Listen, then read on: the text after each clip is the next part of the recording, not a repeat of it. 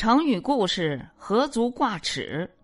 成语的典故：秦朝末年，赵高把持朝政，秦二世每天只是荒淫享乐，完全不理朝政。秦朝的统治极端残暴，老百姓的生活极苦，哀声遍野。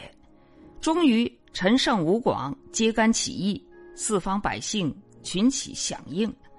很快就形成了一支声势浩大的起义军队伍。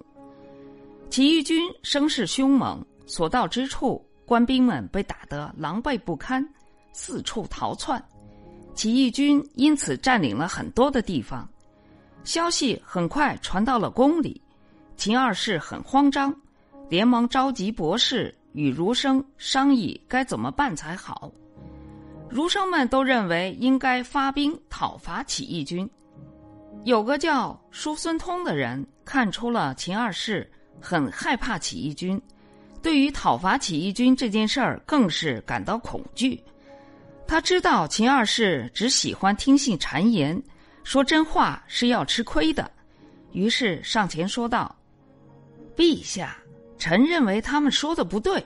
今天下一家。”先帝已经下令销毁了所有的武器，并下令不准再用。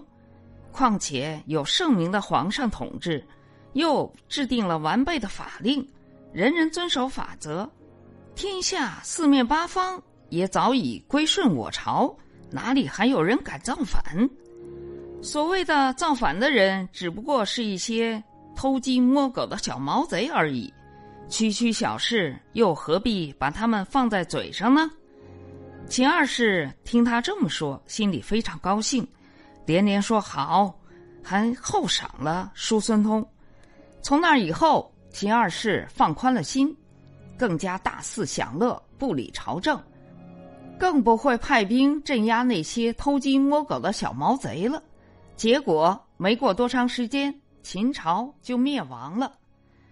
成语的出处《史记》，成语的释义“足”“值得”“挂齿”“提及”“谈及”，哪里值得挂在嘴上，不值一提的意思。